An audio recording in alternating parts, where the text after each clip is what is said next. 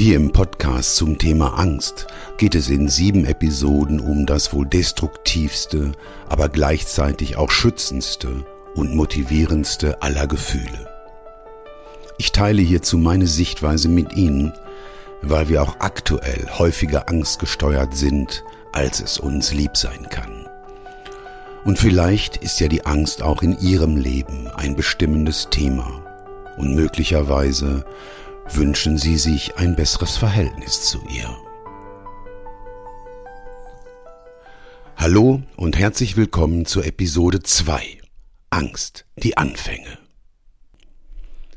Hier geht es um den Weg der Angst vom Unbewussten ins Bewusstsein, wo sie aus meiner Sicht allerdings noch gar nicht richtig angekommen zu sein scheint. Betrachten wir zunächst eine Szene, in der die Angst als Schutzmechanismus auf ganz natürliche, unbewusste Weise genutzt wird.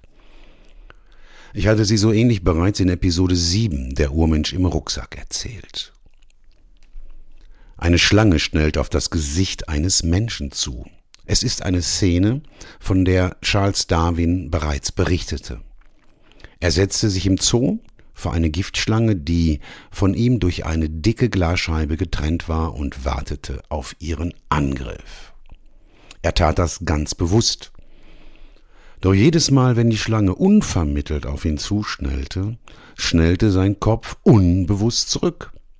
So oft er es auch versuchte, er konnte seinen Schutzimpuls, das Zurückziehen seines Kopfes, nicht unterdrücken. Er schrieb dazu mein Wille und meine Vernunft waren machtlos gegen die Vorstellung einer Gefahr, die zu keiner Zeit vorhanden war.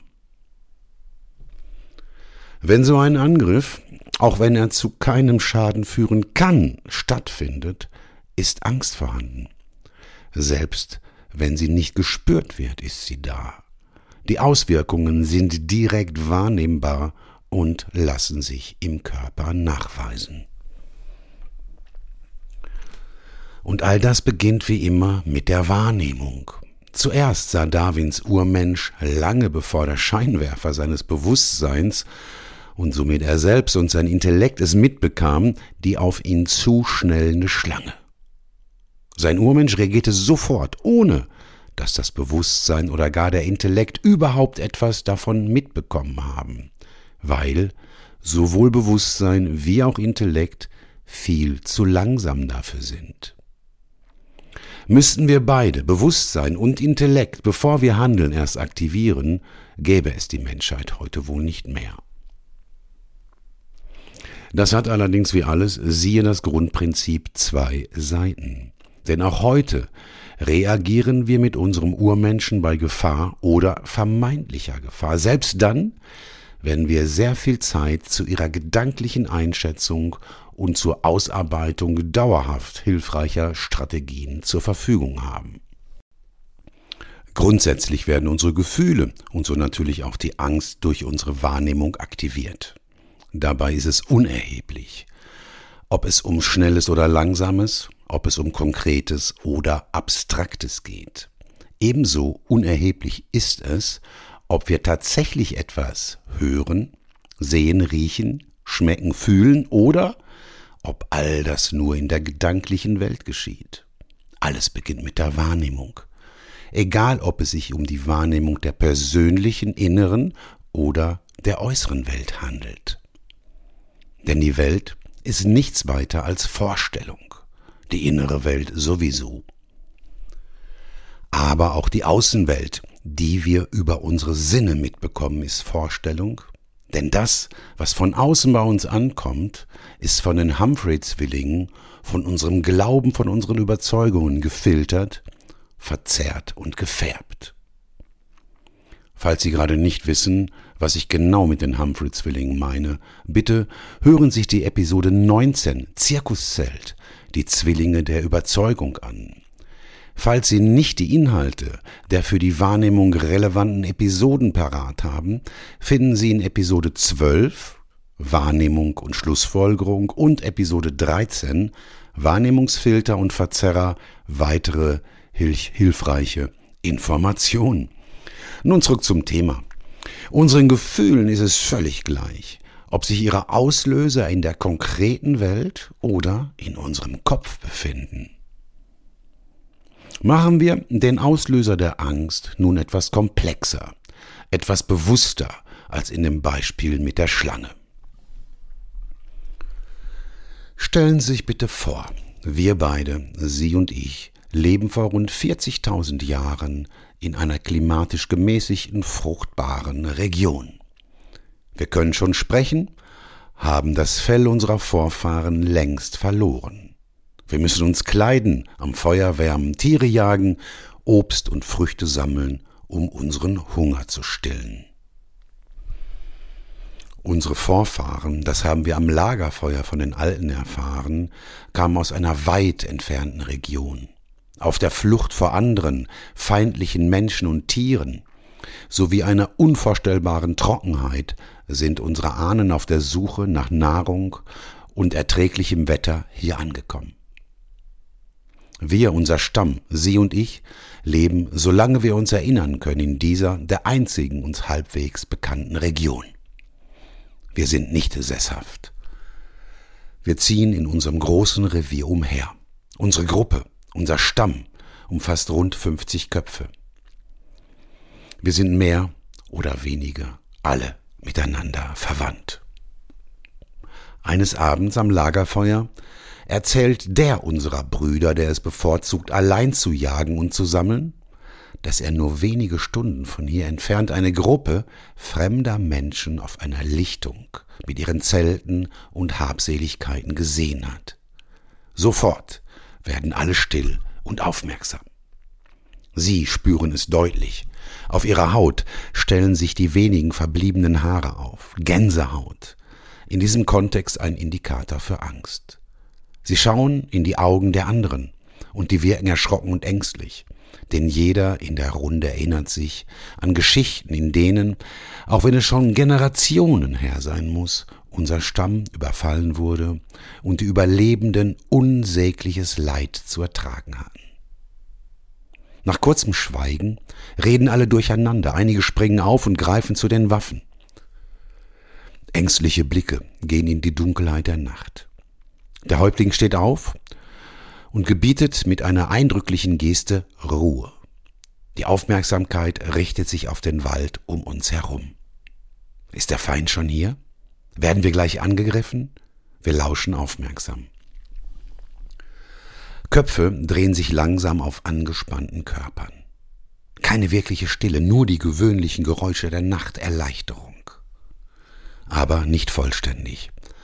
Auf Geheiß des Häuptlings ziehen wir uns vom Feuer in die Dunkelheit zurück. Im Halbdunkel zwischen den Zelten wird nur noch geflüstert. Was ist zu tun?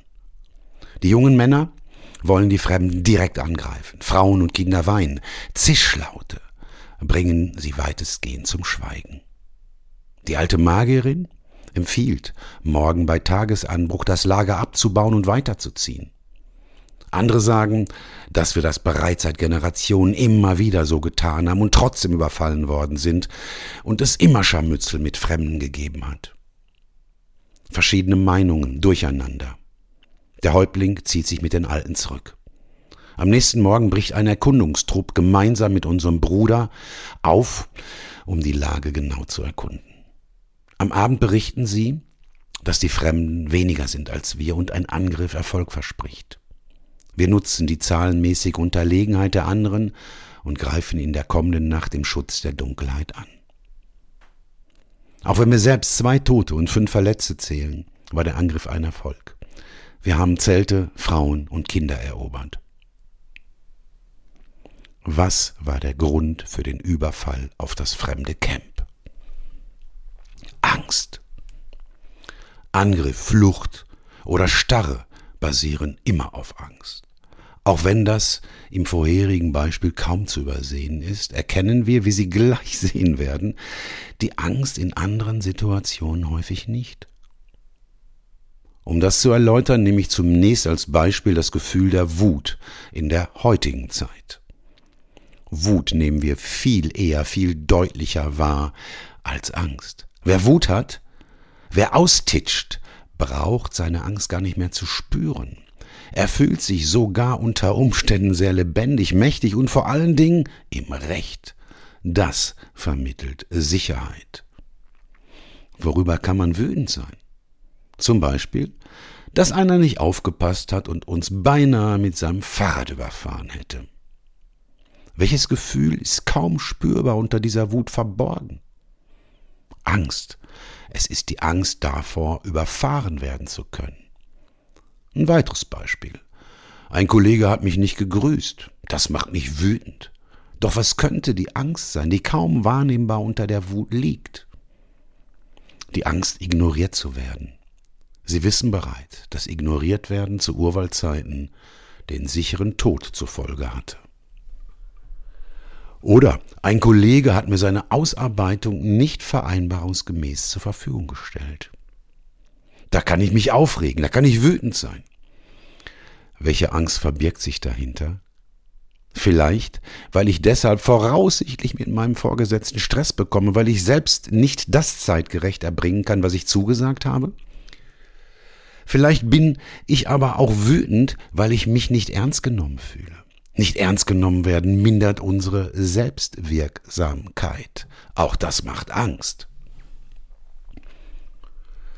Wir nutzen in derlei Situationen gerne die beliebte Urmenschfrage. Warum? Warum marr mich nicht? Warum bin ich so bedeutungslos für ihn, dass er mich übersieht? Warum hat er sich nicht an die Vereinbarung gehalten? Oder sowas wie, was habe ich ihm getan? Wir suchen nach den Gründen um uns in Zukunft zu schützen. Die den Fragen folgenden Gedanken können viele unterschiedliche Gefühle zur Folge haben. Ablehnung, Enttäuschung, Trauer, Neid, Missgunst, Irritation, Hilflosigkeit. All dem liegt meiner Erfahrung nach stets irgendeine Angst zugrunde. Werde ich im Job abgelehnt, kann ich vielleicht Freunde, meinen Arbeitsplatz oder Geld verlieren. Das macht Angst, natürlich. Enttäuschung über ein unverständliches Verhalten bereitet ebenfalls Angst, weil wir Sicherheit wollen. Trauer tritt ein, nachdem etwas verloren gegangen ist, was wir für wichtig erachten. Bevor die Trauer eintrat, hatten wir Angst, dass es verloren gehen könnte. Nun haben wir Angst vor der Leere, dass das Verlorene nicht wiederkommt. Irritation ist auch alles andere als sinnstiftend. Irritation bedeutet, ich habe gerade keine Orientierung und das macht Angst. Hilflosigkeit deutet darauf hin, keinen Einfluss zu haben. Das macht Angst. Neid zeigt uns, dass jemand etwas hat, was wir auch gerne haben möchten, es aber nicht bekommen. Es ist die Angst vor dem Nichtbekommen. Missgunst, die schlimmere Form des Neides tritt auf, wenn wir etwas wollen, was andere haben, es ihnen aber nicht gönnen. Ich gönne es dir nicht. Ich habe Angst, mich klein und minderwertig zu fühlen, wenn du was hast, was ich nicht haben kann. Somit ist auch hier, ich wiederhole, wie ich meine, bei allen unangenehmen Gefühlen irgendeine mehr oder weniger starke Angst die Gefühlsgrundlage. Das mit der Angst kann aber noch hintergründiger, noch vertrackter sein. Um das zu zeigen, lade ich Sie nochmals ein, mit mir die 40.000 Jahre zurückzugehen. Einige junge Männer unseres Stammes überfallen und entführen Frauen eines anderen Stammes ganz ohne Angst, wie man vordergründig meinen könnte. Ja, da kann Spaß, Testosteron, Übermut im Spiel gewesen sein. Scheinbar keine Spur von Angst bei den jungen Männern, denn von den Frauen ging keinerlei Gefahr aus. Doch Gefühle können umschlagen. Als die jungen Männer auf ihrer Erkundungstour den Geräuschen, die sie zunächst hörten, folgten, lange bevor sie die Frauen sahen, hatten sie zunächst Angst, aufgrund einer möglichen Begegnung mit Fremden, Angst aufgrund der Begegnung mit dem Unbekannten. Erst als klar war, dass keine wehrhaften Männer anwesend und die Frauen deutlich in der Minderzahl waren, schlug das Gefühl der Angst um in Spaß, in sexuelles Begehren, in Übermut. und endet im destruktivsten der alten drei, im Angriff. Dabei werden sogar dann angenehme Gefühle erlebt, also grüne Schrift im Bauch. Denn man kann siegreich aus dem Angriff hervorgehen. Die Angst versteckt sich gern. Die Angst versteckt sich gern hinter angenehmen Gefühlen, denn alles, was sich gut anfühlt, machen wir gern. Aber auch angenehme Gefühle, wenn sie so groß sind wie die hier genannten, walzen in der Manege alles platt. Doch damit nicht genug, denn hier verbirgt das Unbewusste seine Ängste durch einen Trieb, durch eine Instruktion. Man könnte sagen, die Angst versteckt sich hinter der Lust, einem sicheren Versteck, die Anweisung des Urmenschen, sich fortzupflanzen. Durch den Trieb verschwindet auch der ansonsten vorhandene Ekel vor fremden Körperflüssigkeiten.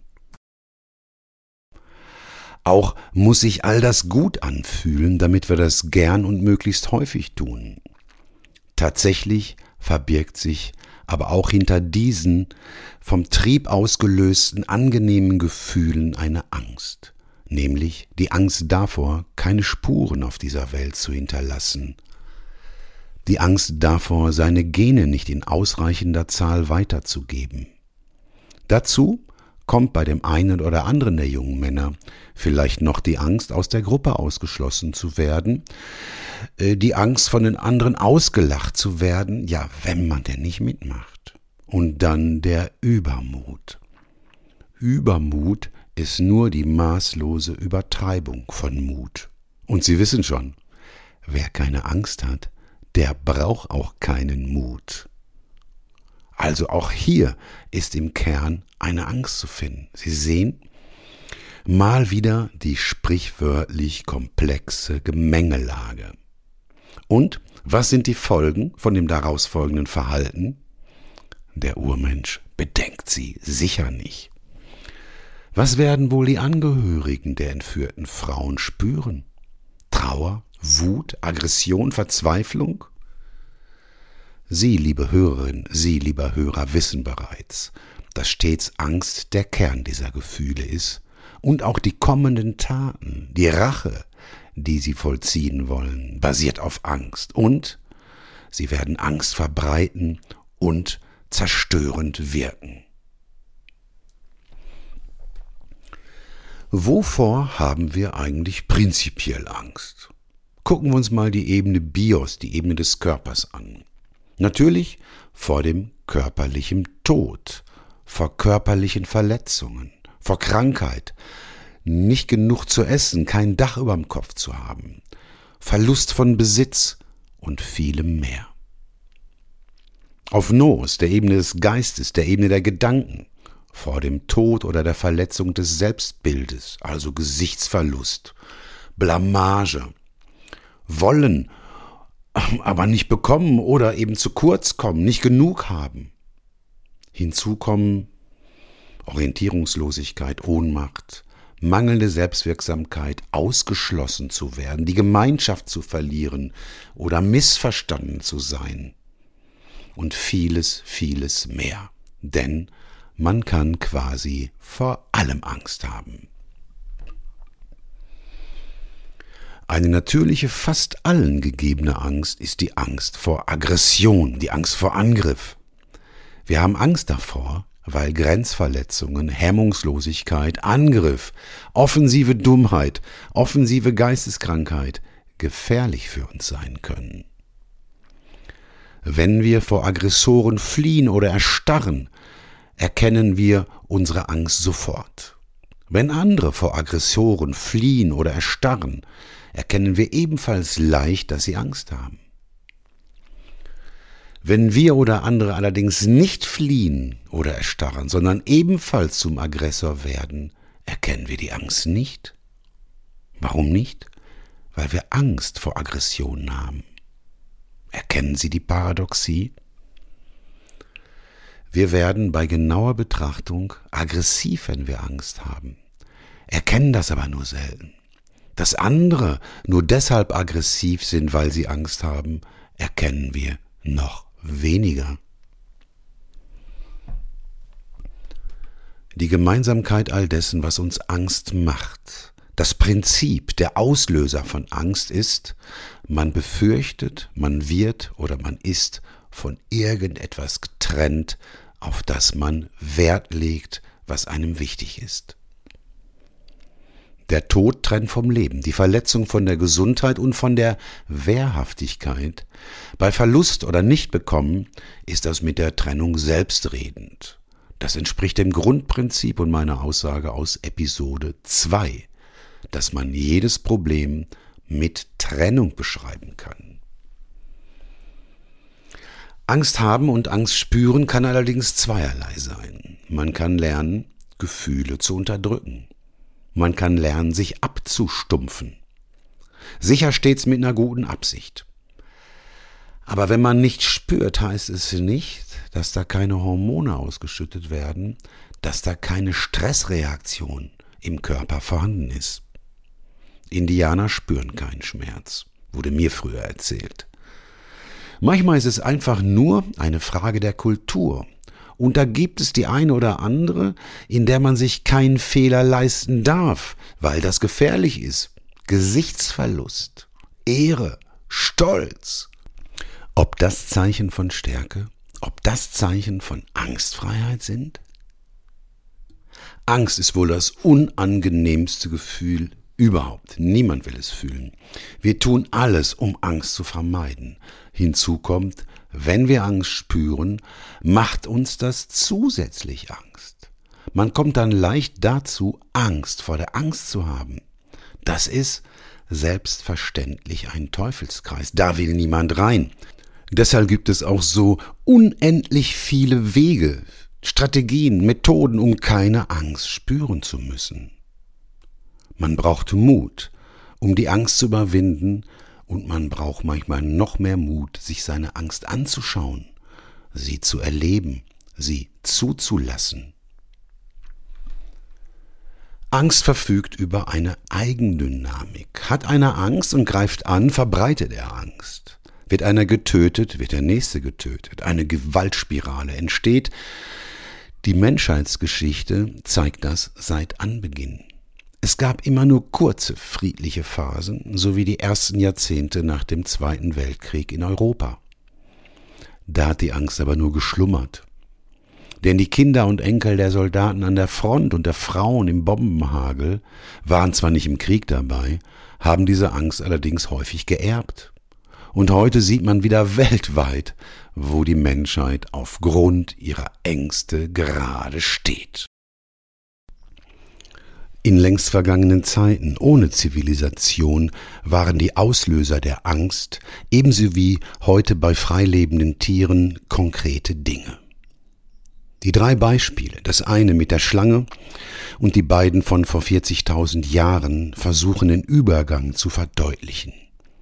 Vom konkreten Angriff und der sofort folgenden konkreten Angstreaktion zu den gedanklichen, den abstrakten Angriffen und Reaktionen, den Vorstellungen. Der Beginn der Zivilisation fand vor weniger als 10.000 Jahren statt. Er wird mit dem Mildern von Angst zu tun gehabt haben. Dem Mildern der Angst, dass man selber oder seine Lieben in einem rechtsfreien Raum eine hohe Chance hat, überfallen, entführt oder ermordet zu werden. Damals wird sich rumgesprochen haben, dass die Überlebenswahrscheinlichkeit unter einem mächtigen Herrscher, der durch Recht und Ordnung für Sicherheit sorgt, deutlich steigt. Das mildert die Angst. Als Preis für diese körperliche Sicherheit nahm aber der Abstraktionsgrad der Auslöser weiter zu. Vergiftung, Verrat, Intrigen, Willkür, Beleidigung, Ängste, die aufgrund von Erfahrung vorwiegend in den eigenen Gedanken, den Fantasien entstanden sein werden. Bitte behalten Sie stets im Hinterkopf, dass die Hauptaufgabe des Urmenschen genau Schutz ist. Deshalb scannt unser Unbewusstes alles im Umfeld und im Gehirn, also auch alle Erinnerungen und Gedanken auf Hinweise möglicher Gefahrenquellen ab. Im Zirkuszeltmodell steuert er dabei den Scheinwerfer des Bewusstseins über Ränge und Zuschauer. Wird eine Gefahr auch nur für möglich gehalten, was in Gedanken sehr leicht fällt, schüttet der Urmensch Kampf, Flucht oder Erstarrungshormone aus und beauftragt den bewussten Intellekt in Form von Scheinwerfer und Professor Wege zu finden, um Sicherheit herzustellen. Da die Angst den Professor schon platt gemacht hat, zumindest aber in Bedrängnis gebracht hat, klappt das dann mit dem Nachdenken meist nicht mehr so richtig. Wenn Angst im Spiel ist, wird also eher unbewusst als bewusst nachgedacht. Mögliche Szenarien werden durchgespielt, ohne wirklich zu Ende gedacht zu werden. Deshalb schlafen wir vor lauter Gedanken schlecht oder manchmal gar nicht. Wenn unser Urmensch meint, dass es eine Gefahr gibt, dabei ist der Intellekt nach einem langen Tag gar nicht mehr wach genug, um effizient denken zu können. Auch ist klar, dass wir über blinde Flecken verfügen, dass ein Gespräch mit einem kompetenten, nicht von Angst durchströmten Gegenüber für die nötige Klarheit sorgen konnte. Aber all das geschieht natürlich nachts nicht, wenn wir uns im Bett hin und her wälzen. Deshalb kommt bei solchen kopfinternen geistigen Wanderungen zumeist auch nichts Sinnvolles heraus. Und Sie wissen bereits, Todesangst entsteht nicht nur, wenn es ums Körperliche geht, sondern auch, wenn das Selbstbild, wenn der Status gefährdet erscheint. Wichtig in dieser Episode, an dieser Stelle ist mir, die Angst wird durch Wahrnehmung aktiviert. Entweder durch die Wahrnehmung äußerer, konkreter Gefahren oder durch Gedanken, Fantasien, Vorstellungen, also abstrakter, vermeintlicher Gefahren, denn alles beginnt mit der Wahrnehmung. Immer. Beobachten Sie eigentlich ebenfalls während der Corona-Zeit eine Zunahme der Aggressivität? Haben Sie diese Zunahme auch bereits vorher schon registriert? So zum Beispiel die absurde Aggressivität gegenüber Rettungskräften? Könnte da wohl Angst gemeinsam mit einem ausgeschalteten Professor im Spiel sein? In der Folge der Wahrnehmung, auch wenn es enorm schnell, kaum wahrnehmbar geschieht, folgt immer die Beurteilung. Früher, in der konkreten Welt, konnte man sich sicher sein, wenn ich wahrnehme, dass mich jemand schlägt oder würgt, ist das ein Angriff. Eindeutig. Diese Eindeutigkeit existiert in der abstrakten aktuellen Welt nicht mehr. Denn wenn ich die Aussage eines anderen auf mich beziehe und mich angegriffen fühle, muss der mich noch lange nicht angegriffen haben. Für die Angst, für die Destruktivität genügt das aber völlig aus. Wenn ich mich angegriffen fühle, werde ich mir das nicht gefallen lassen. Je übersicherer ich bin, desto weniger. Sie kennen den alten Assi-Witz? Zur Erklärung vorab. Ein Assi war früher ein Mensch, dessen Verhalten nicht vertrauensbildend, also nicht sozial war. Also, kommt ein Assi zur Pommesbude, bestellt eine große Portion Fritten, fragt der Mann hinterm Verkaufstresen, was drauf? Sagt der Assi, komm raus, da klären wir, wer hier wem was drauf gibt. Hinter aggressiven Verhalten steht die Annahme, dass man angegriffen wird. Wenn man das annimmt, bekommt man natürlicherweise allein aufgrund der Annahme eine mehr oder weniger große Angst. Je nachdem, für wie stark man sich im Verhältnis zum anderen hält. Unser Asi in der Pommesbude hält sich wohl für stärker als der Mann hinterm Tresen. Vielleicht stimmt das. Es kann aber auch was mit der Übersicherheit des Assis zu tun haben. Unabhängig davon hat der Mann hinter dem Tresen der Frittenbude es völlig anders gemeint, nämlich in dem Sinne, was willst du drauf? Ketchup oder Mayo? Die Möglichkeiten der externen Wahrnehmung und deren Fehlinterpretation zugunsten der Angst allein durch die modernen Medien ist heute ja x-mal größer, als sie es noch vor wenigen Jahrzehnten waren. Im Kopf vervielfältigt sich die Zahl der möglichen Gefahrenszenarien dann noch.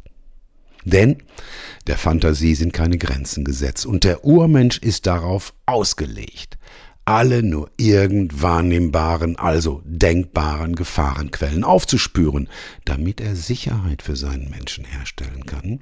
Aber, das wissen Sie, absolute Sicherheit gibt's gar nicht. Absolute Sicherheit ist eine Illusion. Für den Urmenschen gibt es allerdings keine Schattierungen, keine Differenzierung. Er unterscheidet nur zwischen Freund und Feind, zwischen gefährlich und ungefährlich. Und was macht er, wenn er sich nicht sicher ist? Das, was dem Überleben im Dschungel mehr dient. Lieber einen falschen Positiven zu viel als ein unerkannter Positiver. Denn im Dschungel bedeutet ein nicht erkannter Positiver sehr, sehr wahrscheinlich das Ende. Deshalb kann die Angst in einer abstrakten Welt nahezu durch alles ausgelöst werden. Nun zum Ende dieser Episode lade ich Sie zu einem kurzen Test ein, der womöglich zeigt, wie leicht sich Angst auch bei Ihnen durch einen Gedanken auslösen lässt. Zum adäquaten Umgang mit Gefahren hält unser Unbewusstes zusätzlich zu den alten und neuen dreien weitere Strategien parat. Dazu gehört unter anderem auch, sich für Hungersnöte mittels einer Fettschicht körpereigene Reserven anzulegen. Auch kann er sich gegen Viren, Bakterien und Pilzen wehren. Das Immunsystem fällt in seine Domäne, denn es ist uns nicht bewusst.